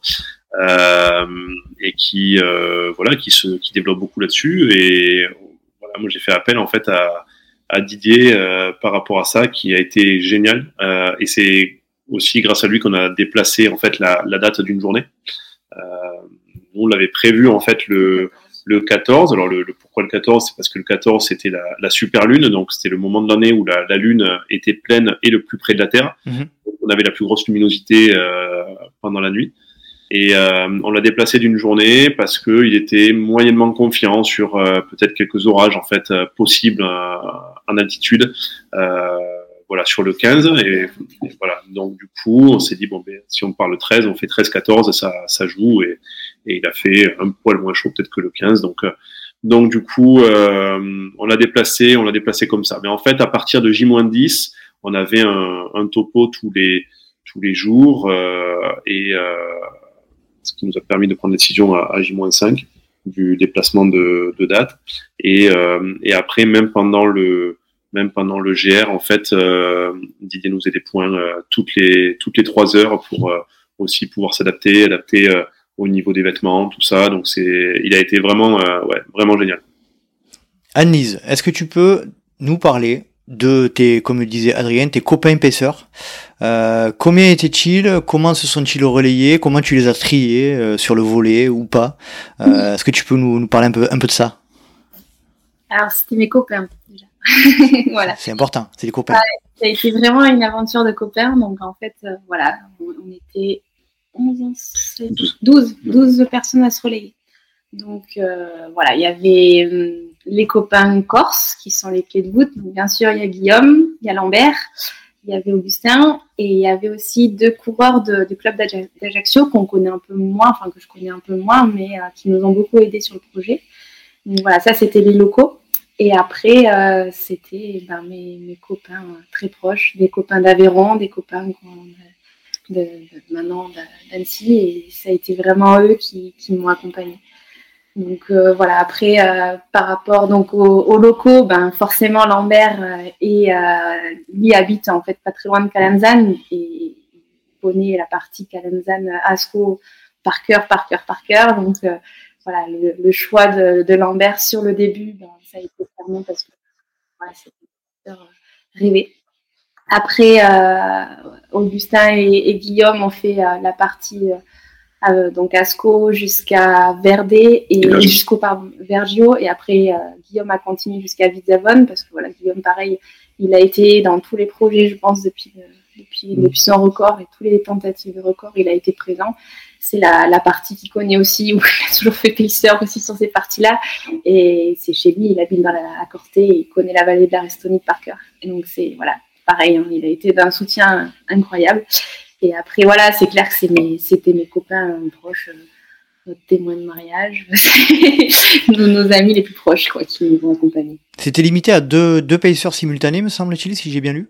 Ouais, ça c'est. C'est quoi C'est réglementairement ou c'est toi qui as voulu ça? Non, c'est réglementairement depuis l'année dernière. Ils ont fait depuis cet automne, là, euh, la FFME a, rajouté ça dans le règlement. Mais je pense... Euh, excuse-moi, Nise, FFME, tu peux. Tu peux... C'est la Fédération de montagne, en fait. D'accord c'est eux qui régissent les tentatives de record. D'accord. il y a un règlement qu'ils ont fait, qu'ils ont eux établi, où il y a ben, le tracé, parce que c'est 95% du tracé du GR actuel, mais euh, il y a les portions de l'ancien GR, parce que les, premières tentatives de record ont, pris ce tracé-là. Donc ça, c'est très bien marqué sur le règlement. Euh, ils ont fait des contrôles pendant la course. Euh, à la fois dans le, tampon des refuges, mais aussi il y a eu des contrôles inopinés euh, par les agents de la FFME. Et, euh, et, ils ont changé. Donc voilà, ça c'était pas le cas quand c'était quand c'était Lambert, quand c'était François, quand ça a été Xavier, où il n'y avait pas du tout de limite sur le nombre de pêcheurs. Et là, ils ont voulu limiter pour l'équité en fait de tout le monde. Et je pense moi que c'est bien parce qu'on mmh. que on était dans notre petit cocon, dans notre bulle, et, euh, et franchement, euh, moi, j'ai vraiment apprécié ça, le fait qu'on soit tout le temps que, que trois, trois proches en plus. Et ça, c'était, je pense, c'est bien d'avoir changé ce règlement-là on voit euh, clairement, hein, alors moi c'est un avis perso, je connais pas du tout euh, le GR, je suis jamais allé. Euh, j'ai l'impression que ce, ce, tu le disais aussi un peu en début d'épisode, mais ce GR20 il, il, fait date, il fait référence d'un milieu du trail. Mais en Corse, j'ai l'impression que c'est un peu la, comme le Grand Raid à la Réunion, quoi. C'est un, c'est un événement culturel de l'île. Est-ce que tu peux nous en dire plus, toi qui t'es confronté là récemment? Bah, Les Corses, oui, c'est leur, c'est leur joyau. Alors oui oui, clairement, hein. pour les Corses, ça a une valeur qui est, au-delà de tout, c'est clair. Il y a une grande ferveur, en fait, et un grand, un grand respect de ce GR. Bon, ça leur apporte beaucoup, mine de rien. Ça apporte beaucoup de tourisme. Bien sûr que la Corse, elle a plein, plein d'atouts charmes. Il n'y a, a, pas que le, le GR, mais l'été, enfin, pendant la saison vraiment d'ouverture du GR, il y a quand même vraiment, vraiment, vraiment beaucoup de randonneurs. Donc, euh, oui, ça a une grosse valeur. Ils sont très attachés à leur, à leur sentier. Euh, vraiment, les locaux et les, que ce soit les gardiens de refuge, les agents de la, du parc, tous ont, conscience aussi de la valeur du GR et de la, difficulté qu'il représente. Et, oui, il y, a une grand, il y a un grand respect pour ce sentier, il y a une grande fierté aussi par rapport à eux. Donc, ouais, ils en sont très très fiers de leur GR. Adrien, euh, la difficulté euh, première dans l'organisation de ce, ce, ce, record-là, c'est quoi euh, pour toi? Euh, je, ne sais pas si c'est vraiment une réelle difficulté, mais déjà il faut, je veux pas dire il faut apprendre le corse, mais il faut, euh, il faut savoir se, s'entourer aussi, se faire accepter par les, par, par les locaux. Euh, et je pense que c'est pas, voilà, il faut pas arriver fanfaronner et si là. Nous, quand on arrive là-bas, on n'est rien en fait. Hein. On est, euh, voilà, on est, on est deux touristes qui viennent faire une fois le GR et on tombe amoureux. Bon, c'est cool, il y en a plein des comme ça. Mhm. Donc, euh, il faut, je pense qu'il faut vraiment rester à sa place, euh, être, être ouvert, aller, euh, aller vraiment de l'avant euh, vers les locaux. Et c'est vrai qu'après, quand germe le, le projet, il faut, voilà, il faut pouvoir parler un petit peu aux bonnes personnes sans expliquer ouais nous on aimerait bien venir et démonter le record c'est absolument pas ça il faut savoir rester euh, humble en fait et, et, vraiment à sa place donc euh, voilà c'est des c'est à discuter. Euh, dès qu'on l'a fait on a vu que c'était quelque chose de d'extrêmement difficile. C'est vraiment euh, on se rend pas compte. Souvent on dit ouais c'est technique et tout. Franchement c'est c'est je connais pas grand chose en fait d'aussi technique en fait et d'aussi dur hein, euh, que le que le GR20 et des fois, on, ouais, on, le sous-estime un peu trop, je pense. Mais euh, donc, je pense qu'il faut vraiment, euh, voilà, laisser le GR où il est, euh, le, le, respecter déjà. Euh, et si on respecte le GR, on respecte la Corse aussi et, et, et ses habitants. Donc ça, je pense que c'est la première chose en fait à faire. Et c'est en ayant, je pense aussi, ce comportement-là qu'on peut euh, se faire, euh, voilà, accepter aussi par par les spécialistes en fait hein, du du GR qui sont euh, qui sont les, les coureurs corses, euh, coureurs ou euh, voilà, ou les randonneurs, ou les agents, les agents du parc, les gardiens de refuge, tout ça. Tu vois, c'est après même c'est des liens. Hein. Ce matin encore, j'ai eu justement Mathieu, le, le gardien du refuge de Caroud, qui m'a appelé pendant une demi-heure. C'est, enfin, c'est voilà, c'est c'est génial en fait. C'est des c'est des liens que l'on que l'on crée et ça c'est c'est super important. Sans soutien des Corses, euh, c'est je veux pas dire impossible, mais, mais pas loin. Plus compliqué, quoi. Ouais, ouais, ouais. Donc c'est vrai que voilà, ça a été en fait la première, euh, la première chose à faire, et du coup de s'entourer vraiment de ces personnes-là et de pouvoir, enfin, de pouvoir après avoir les bons contacts. Parce que bien sûr, comme euh, Alice le disait tout à l'heure, ben, il faut avoir le, il faut avoir le contact euh, du président de, voilà, de, de la ligue, euh, de la, enfin, Corse de la FFME. Euh, c'est voilà, c'est après comment on peut joindre le parc, comment on peut joindre les, les refuges, comment se faire accepter là-dessus. Enfin là, c'était incroyable. Quand dès qu'Anis passait euh, à un refuge, les refuges l'attendaient, il lui avait préparé un ravitaillement sur les tables, il y avait de la musique. Enfin, c'était un truc de fou, quoi. C'était euh, incroyable. Et, et c'est pour ça que je pense qu'en fait, la première des choses, c'est ça. Avant de planifier quoi que ce soit en fait sur euh, les distances, les temps, les ci, les là, ça c'est secondaire en fait. Mais déjà au début, c'est arriver en fait à, tisser un petit peu sa toile et avoir euh, et avoir tout le, le, bon réseau. Et en fait, euh, donc au début c'est une difficulté et au fur et à mesure en fait ça devient un vrai plaisir parce que du coup ben, ce réseau-là devient des vrais copains et, euh, et du coup tout devient tout devient beaucoup plus facile. Et c'est vrai qu'au début c'est difficile de trouver un numéro, à la fin c'est vachement plus appréciable d'aller boire une Pietra en fait euh, euh pour, euh, pour pouvoir affiner le projet. Donc euh, donc c'était c'est ouais je je sais pas si on peut appeler ça difficulté, mais c'est une petite contrainte quand même au début à savoir voilà comment s'y prendre et comment essayer de bien s'y prendre pour pouvoir avoir toutes les clés du GR. Après surtout c'est aussi je pense d'un de, d'un point de vue extérieur c'est aussi le pas arriver avec les gros sabots et dire euh, je vais euh, je vais faire le GR20, je vais essayer de claquer le record pour euh, pour claquer le record et, et comme tu dis surtout respecter le respecter le le GR en lui-même et pas que ce soit un, un étendard d'image ou, de ou d'image enfin de publication Instagram quoi. Je sais pas ce que t'en penses Annelise mais c'est c'est il a fallu quand même montrer votre intérêt réel pour ce GR quoi.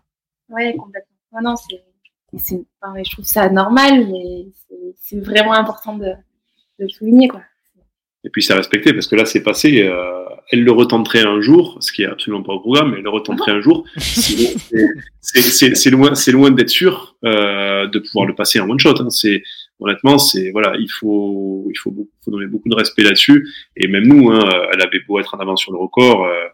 Euh, moi, tant qu'elle n'était pas à Bavela, euh, j'avais voilà, j'étais j'étais j'étais hein, vraiment tendu quoi. Enfin, c'est vraiment, il peut se passer tellement de choses, c'est tellement dur, c'est enfin ouais, c'est, il y a ce côté ultra, ultra trail, quoi, et, euh, et, euh, et en plus, euh, ouais, se, se gère, quoi. C'est, c'est, c'est dur. C'est dur, même pour les personnes qui vont le faire soit en randonnée, en le faisant en 16 jours, en 12 jours, ou ceux qui vont le faire en trail, même en, en 5 jours. C'est, c'est quelque chose, tout le monde dira que c'est quelque chose de très difficile. Alors, de toute façon, quand on voit que le dernier record date de 2012 euh, et que personne s'y frottait depuis, euh, c'est aussi, il y a peut-être des raisons. hein. Enfin, au- en ce qui concerne les femmes, tout du moins, c'est que il y a peut-être aussi une grosse appréhension à, à, à vouloir s'y frotter. Hein. ah, il fait peur. Anise, Ah, il fait peur. que- quel a été ton euh, ton état psychologique avant de, ah, tu, tu, on l'a dit, Adrien l'a dit que tu l'avais, tu l'avais fait deux, deux ou trois fois avant un, repérage, mais tu étais dans quel état psychologique avant de t'y, avant de t'y coller là, euh, sur ce GR20 Ben, oui, il fait peur. Il fait peur. Il y a une grosse envie. Il y avait une grosse envie, ça c'est sûr. Après, euh, après, il y, a, il y, a, il y a plein de. J'étais à la fois dans l'inconnu complètement, ça c'est sûr. Même si je le connaissais par cœur, j'étais dans l'inconnu de la distance, de savoir comment j'allais réagir par rapport à ça. Et il fait peur, ouais, il fait peur parce que parce qu'il peut se passer plein, plein de choses du début à la fin. Il faut être vigilant tout le temps. Il faut on n'a pas trop le droit à l'erreur quoi. Enfin ça peut une erreur peut vite être euh, être euh, causer l'abandon quoi, ça c'est sûr. Donc c'était à la fois ce mélange de, grosse envie de le faire, de peur et d'incertitude quoi, d'inconnu. C'est pas aller, la peur, c'est pas aller jusqu'à paraly- la peur paralysante, mais plutôt sur euh, sur un niveau de d'excitation euh, qui a qui a généré plutôt de de, l'envie de l'envie de bien faire quoi. Ouais, oui, ça m'a pas non, ça m'a pas paralysé mais mais bon oui forcément puis ce qui était presque ce qui était difficile à gérer mais ça c'est c'est un peu normal mais voilà en sortant du bloc du dernier bloc de Reco où on était sur place où on était vraiment dans le- l'esprit GR à 100 à 100% bah forcément je suis rentrée j'ai travaillé. C'était au moment aussi où du coup je devais baisser l'entraînement. Et là il y a le doute qui se mêle parce qu'on est loin du GR on sait plus trop et si on est prêt ou pas. Donc euh, ouais mais ça c'est une période euh, qui est tout le temps comme ça, même devant, avant un objectif. Mais là, voilà, le, le plus de la peur, c'était c'était cet inconnu en fait de la distance que savais pas comment ça allait se passer non plus. Ouais, parce qu'on on le signale, mais euh, t'avais jamais couru aussi long. Bon, forcément si dur parce que je crois que ça n'existe pas en fait. Euh, mais euh, t'étais vraiment dans l'inconnu de, ne serait-ce que du format quoi. Mm. Ouais, complètement. D'habitude, je les pose les questions euh, de manière générale, mais là, on va axer les prochaines questions euh, que j'aime bien moi, euh, uniquement sur le GR. Est-ce que tu peux nous parler de ton plus beau souvenir de, de GR Ouais, c'est euh, c'est vraiment quand on était au-dessus de- sur des lacs de la Restonique, euh, où euh, on était déjà c'était splendide parce qu'on était sur les heures de coucher de soleil et on a eu un accueil incroyable à la fois par les organisateurs de la qui nous avaient fait un, un petit ravito euh, là au-dessus des crêtes improvisées et l'accueil à refuge de Petrapiana où il y avait tout le monde en fait tous les randonneurs qui qui, qui nous attendaient euh, ouais, c'était un peu fou. Là. Ce moment-là, à la fois le côté euh, beauté du, du spectacle, parce que c'était splendide à ce moment-là, et, et cet accueil-là, c'est- c'est un très très beau souvenir. À qui tu penses à ce moment-là? Je- bon, je, c'est- c'est c'est bateau, mais j'ai pensé à, au petit et Adrien tout le temps, ça c'est sûr. Plus à ce moment-là, je sais pas, mais ouais, j'ai pensé à- un peu à eux tout le temps quand même. Euh, Adrien, il me semble que tu as fait la dernière, euh, les derniers 17 km, hein, il me semble, un pacing, c'est ça? Ouais, ouais. Je me suis bien fait pourrir en plus par Lambert, justement, Santelli, Ah. dès le départ, parce qu'il m'a demandé si je payais à Nice. J'ai dit oui, oui, je ferai la dernière partie, et il s'est mis à rigoler. Il m'a dit ouais, mais toi, t'as peur de péter avant. En fait. Parce que je, je crois avoir lu quelque part euh, que Lambert Santelli, euh, qui t'a accompagné à Nice sur une, une- la première partie, je crois, ou, ou voilà, il disait que lui descendait déjà vite et que tu, lui, tu le poussais au cul. C'est c'est ça qui, qui c'est vraiment ça qui s'est passé? En descente, en descente, je précise. Non, dis ça, c'est pas vrai. Ah, il a dit, il a dit ça. hein, Moi, j'ai lu ça quelque part. Oui, il me l'a dit, oui. il me l'a dit qu'il fallait vraiment qu'il tra- qu'il traîne pas, parce que du coup, euh, ben, il avançait, il avançait, il l'avait sur les talons en permanence, donc du coup, il accélérait et il continuait à pousser. Donc, euh, Anise, euh, est-ce que tu peux nous citer ton moment euh, extraordinaire du GR20 C'est un moment unique lié au GR et pas forcément le plus beau, mais le plus atypique. Le délire sur les momies corses. Ça, Vas-y, là, là, je suis impatient. je crois qu'on va rester là. c'est vrai? Ah, Ça, ça c'est un délire entre Guillaume Peretti et Anis. Quel dommage. on n'était plus très lucide et on a rencontré une momie corse qui est une spécialité locale là-bas. C'est-à-dire? C'est des gens qui dorment par terre sur le chemin, leur sac de couchage où il n'y a que le nez qui dépasse. voilà. Après, les dissertations dessus, les digressions. Hmm. T'as pas eu d'hallucination? C'était pas une hallucination la, la, momie corse, c'était réel. Par contre, euh, des hallucinations pour de vrai à la fin, alors j'ai pas eu. Enfin, si je voyais des formes bizarres, mais ça, je pense que c'est un peu pour tout le monde. Euh, mais ouais, à la fin, je, les, les, les formes des arbres devenaient des, des animaux, devenaient des, des, bonhommes bizarres. Mais j'ai pas eu de, après de d'autres hallucinations vraies, quoi, enfin de vraies hallucinations. C'est juste qu'il y a des, formes qui devenaient bizarres. Anis, ton moment, qu'est-ce que je fous là du GR20 bah, Franchement, en fait, je me le suis pas vraiment posé. Il y a eu des moments très durs la, la nuit. la nuit a été dure, les moments de fatigue. Mais quand bien même, je me suis jamais posé cette question-là. Je savais que j'étais bien là, en fait. tu t'es jamais dit qu'est-ce que je mais qu'est-ce que je fous là? Non, jamais. Euh, non. ouais, donc tu étais vraiment déterminé euh, plus plus quoi. ouais, je pense. si tu devais, euh, donc ton, bah là tu, tu, tu imagines bien la question que je vais te poser. Est-ce que tu peux nous donner ton pire moment? Ouais, bah ça a été la nuit, la nuit où je, je, tombais en fait de fatigue. Je, Il y a des moments où vraiment je m'endormais sur place. Et euh, il y a eu des moments où j'avais un peu mal au ventre, mais bon, ça, ça passait, mais c'était un peu dur. Mais vraiment la nuit où c'est ce besoin de dormir, ça c'était un peu, un peu dur à gérer. Qu'est-ce que tu en retires de ce moment-là? C'est, tu penses que c'est lié à un manque de sommeil avant le, avant le départ ou? Ouais, Non, je pense pas. Je pense qu'il y a forcément déjà il y a la fatigue physio. Je pense que du coup, je suis pas trop faite pour euh, pour vivre la nuit. J'adore la nuit. Euh, et puis peut-être dans la gestion, bah, ça sera peut-être. Euh, finalement, j'aurais peut-être. Alors, avec des si, on, refait, mais est-ce que j'aurais dû m'arrêter si longtemps? Je me suis arrêtée que 20 minutes, mais peut-être s'arrêter un poil moins à Vizavone parce qu'en fait, j'étais dans la lancée. Ça m'a un peu coupé les pattes. Euh, et j'aurais peut-être dû dormir un peu avant. En fait, ces 5 minutes de pause là que, que j'ai fait après, enfin, au lever du jour, j'aurais peut-être dû les faire avant, je sais pas. Bon, toi qui connais très bien les Alpes, euh, bah, le terrain de le terrain corse du Gervin, il est vraiment plus technique et vraiment plus dangereux. C'est vraiment, c'est vrai ça? Par rapport aux Alpes, oui. Il y a des portions qui ressemblent un peu aux Aravis. Ouais. La Après, c'est pas la même roche, mais euh, sur Silon, en fait. Euh, après, on n'est pas allé souvent dans les écrins. On est allé une fois. Je comparerais peut-être un peu au terrain des écrins en termes de cailloux. Euh, le Beaufortin peut s'y rapprocher, mais c'est pas si technique. En fait, c'est la difficulté, c'est qu'il n'y a pas de a pas de répit en fait sur ce GR. Ouais, et puis euh, en soi, il n'y a pas vraiment de sentier non plus. Il y a plein de portions, à part voilà entre guillemets les portions roulantes où il y a un vrai chemin, par exemple quand on est au lac de Nîmes, là vraiment il y a un, sentier quand même qui se dessine. Mais il y a plein de moments où les traces de GR, enfin déjà c'est tout bête, mais quand on prend un GR dans les Alpes, les traces de GR, elles sont euh, sur l'arbre sur le caillou qui est à peu près à hauteur d'homme. Là, elles sont sur le chemin, sauf que le chemin, en fait, c'est vertical. on pose les mains, donc on pose les mains plein de fois. Il y a plein de moments où on n'est pas du tout sur du sentier. C'est de caillou en caillou, c'est de bloc en bloc, c'est sur des parois. Il y a plein de moments où c'est des dalles. Et ça, il y a, au cas j'ai peu d'endroits où c'est aussi technique, quoi. C'est clair. Mmh. Donc on confirme, c'est vraiment euh, le chemin de grande randonnée, je pense, le plus dur. Euh, il est considéré comme le plus dur d'Europe. Hein. je pense qu'on peut, on peut dire bah, que c'est. Comment? Il fait partie quand même des, sentiers durs. Même plein de moments, on se disait, mais avec des, avec des gros sacs de rando, franchement, c'est chaud, quoi. Vraiment, il y a plein de portions où, euh, les, randonneurs qui, En plus, il y a plein d'étudiants ou de, jeunes qui n'ont pas forcément l'expérience de montagne ou de la rando pure qui s'attellent à ce projet-là. Et franchement, euh, il y a des moments avec des gros sacs, euh, c'est chaud, quoi. C'est vraiment chaud.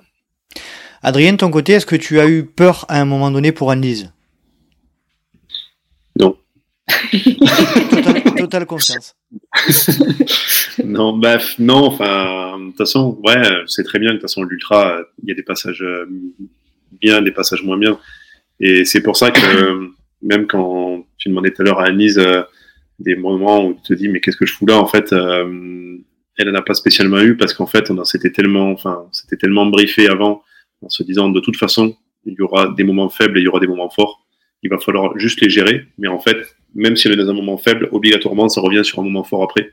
Donc, euh, il faut juste laisser passer. Et ça, c'est vrai que c'est vachement important. Et, et, je trouve que, que l'entrée dans l'ultra qu'a fait Annelise est vraiment super importante parce que du coup, euh, psychologiquement, on a complètement saisi le truc. En fait, se dire, ben, c'est, il y a des moments qui seront difficiles, mais il faut, euh, ben, on les accepte en fait. Ça fait partie du jeu. On les accepte, on sait, on avance et on sait que ça va. De toute façon, après, ça sera mieux. Et ça, c'est, c'est, enfin, elle a été vraiment exemplaire là-dessus et c'est très facile à dire quand on est dans ma position parce que moi, du coup, à part pas dormir, j'ai pas foutu grand-chose. Euh, mais euh, mais c'est vrai que. Oh, t'as couru 17 km quand même. J'ai couru 17 km, ouais. Et puis en plus, j'étais devant, je faisais le rythme. bon, Alice, qu'est-ce que tu fous? Allez, attends, attends. C'était la seule fois de l'emmener où je pouvais me friser. Euh.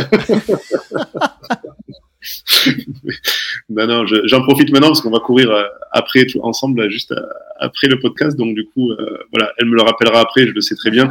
Donc, j'en profite. Mais, euh, mais non, non, c'est. Ouais, non, non, elle a, su, elle a su vraiment gérer ça. Et du coup, j'ai pas spécialement eu peur là-dessus. Euh, j'ai peut-être pas eu peur parce que je sais qu'elle a passé une nuit qui était pas bonne et mais à ce moment-là, elle avait un matelas très confortable en fait sur le record.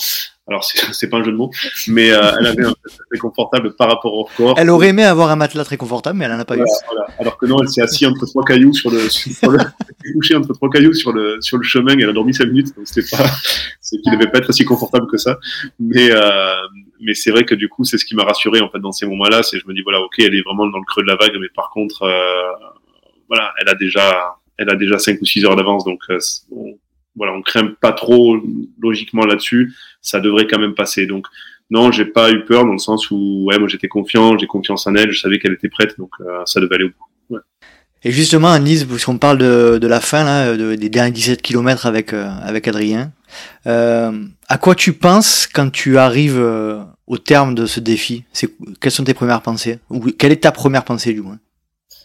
Faut pas se laisser submerger en fait, ça c'est dire. Parce qu'en fait, voilà, clairement, bon, quand on arrive et qu'on sent que ça va arriver, ouais, il y a l'émotion qui monte quoi. Et, euh, c'est le truc d'essayer de tenir cette émotion vraiment, vraiment jusqu'au bout, parce que bah, malgré tout, même encore jusqu'à la fin, dernier kilomètre, c'est de la descente. Il y a encore des cailloux partout, même si c'est un poil moins technique. Donc c'est à la fois le, le flot d'émotions qui arrive et qui est vraiment là. Quoi. La, la larmounette, elle commence déjà à monter, mais il faut se retenir et, et essayer de rester lucide jusqu'à, enfin de concentrer en tout cas jusqu'à l'arrivée.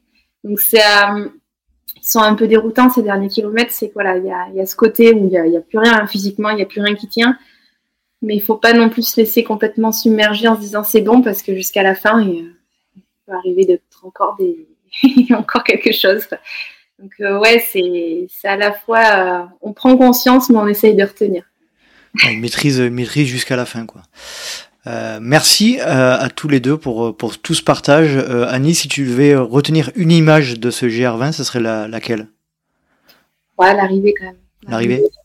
C'est une émotion que on aura rarement encore.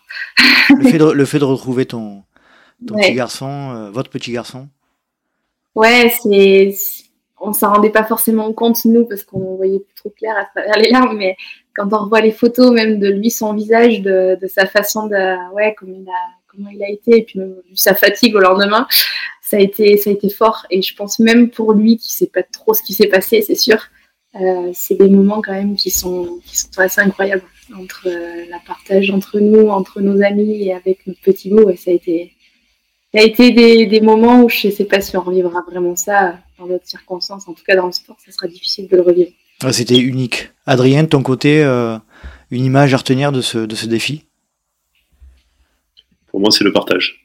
C'est le, le, le, partage avec euh, toute l'équipe, en fait, parce que c'était vraiment un projet, euh, un projet collectif. Et c'était, c'était pas que le projet Anise ou que notre projet, c'était vraiment un projet collectif. Et voilà, donc c'était tout ce côté partage qu'on a vécu, en fait. C'est, enfin, moi, je retiendrai le, voilà, le point fort du GR, c'est, c'est, c'est les 36 heures qu'on a vécu, enfin les 35, 35 heures 50 que l'on a vécu. C'est, voilà, pour moi, c'est le 10, point. Les 10 minutes sont importantes, là. Ouais, ouais, ouais, ouais, ben oui, parce que c'est, on est passé sous les 36 et, et je t'avouerai que toute la première, toute la dernière partie, euh, voilà, j'arrêtais pas de regarder la montre et j'étais persuadé que ça pouvait passer sous 36 et, et j'essayais de mettre le rythme euh, en fonction de, de l'intensité des couinements que j'entendais euh, derrière moi pour pouvoir arriver à passer sous les 36. Donc ça, c'est ça, c'est mon côté compétiteur en fait. Mais euh, mais du coup, non, non, c'est important. Mais non, pour, pour venir, ouais, cette question, c'est c'est le partage en fait avec tous ces bah, tous ces potes qui restera qui restera gravé à jamais quoi. Parfait, vous avez été impeccable. Euh, merci d'avoir partagé tout ça. Euh, Annelise, si tu euh, me conseillais quelqu'un pour apparaître, pour parler dans le podcast, ce serait qui? Tu aurais envie d'entendre qui? Euh, qui c'est que je pourrais Moi, je sais pas si tu l'as déjà eu, mais je pense même un François Daen, ça peut être sympa. je pense. Ouais, ouais, ça, pourrait être très sympa, franchement. François, ça pourrait être vraiment, vraiment sympa. Donc euh, voilà, même, même Annelise Rousset le demande, tout le monde le demande, François, si tu voilà. Euh, retour, de la hard rock, ça sera. Ouais, retour à la drogue, ça serait cool. Ça serait cool. Donc encore une fois, un nouvel appel. Je crois que le dernier appel à François Daen, c'était il y a trois semaines. Donc Ouais. à peu près tous les mois, on a un appel à François Daen. Je, je, je ré- réinsiste une nouvelle fois. euh, Est-ce que vous avez l'un et l'autre un dernier message à faire passer ou un sujet à évoquer? Euh, Non. Pas mal parlé. Ouais. non. On a bien fait le tour. Allez, Annelise, les questions rapides, pas d'arguments. Ton plat favori après le GR20 Euh, le, quand le re- repas chez Lambert. Le repas chez Lambert? Ouais. Faudrait que tu sois plus précise. Ah, je- du coup, euh, c'était quoi qu'on a mangé La bah, soupe- si, la le- soupe corse. La soupe corse, la tarte aux herbes et, euh, et le cochon grillé. Ah.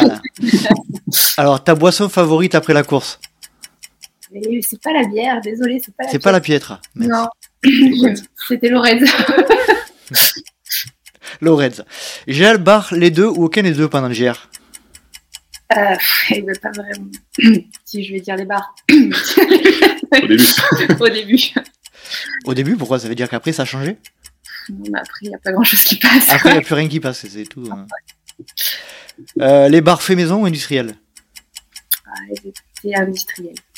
Tu es plutôt grosse rafale de vent ou grosse averse de pluie? Entre vent. Tu es plutôt racine ou verglas? Euh, racine. Tu préfères... Alors là, je pense que je vais avoir ma réponse. Tu préfères courir de nuit ou de jour? Le jour. Sais pas pourquoi, je m'y attendais. Quand tu cours, tu es plutôt podcast, musique ou rien du tout rien, Pardon, rien du tout, bruit de la nature Voilà, rien. Rien du tout. Euh, si je te pose une dernière question qui me vient comme ça, est-ce que tu préférerais retaper le, le record, ton propre record du GR20 ou euh, gagner la diagonale des fous?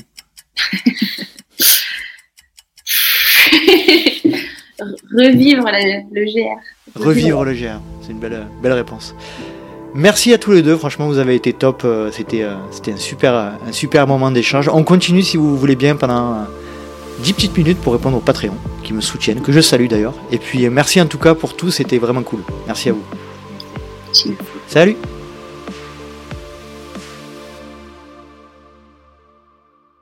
Et voilà, cet épisode est à présent terminé. J'espère que vous avez apprécié la conversation effectuée avec Anne-Lise et Adrien. Et je les remercie une nouvelle fois de m'avoir accompagné dans cet échange et de nous avoir partagé toute leur expérience. Si vous souhaitez retrouver le Let's Try Podcast sur les réseaux sociaux, rien de plus simple, rendez-vous sur Facebook ou Instagram à Let's Try Podcast. Vous pouvez également me suivre sur LinkedIn, Strava ou Instagram à Nico Guilleneuf ou Nicolas Guilleneuf. Vous pouvez également intégrer la tribu des Patreons en vous inscrivant sur la plateforme patreon.com slash let's try le podcast et vous bénéficierez de l'accès à la tribu Strava. N'hésitez pas également si vous souhaitez aider le projet à le noter et à mettre 5 petites étoiles et un petit commentaire sur les plateformes Apple Podcast et Spotify. D'ici là, j'espère vous retrouver pour un prochain numéro du LTP, mais n'oubliez pas, si vous pensez que c'est impossible, faites-le pour vous prouver que vous aviez tort. Salut salut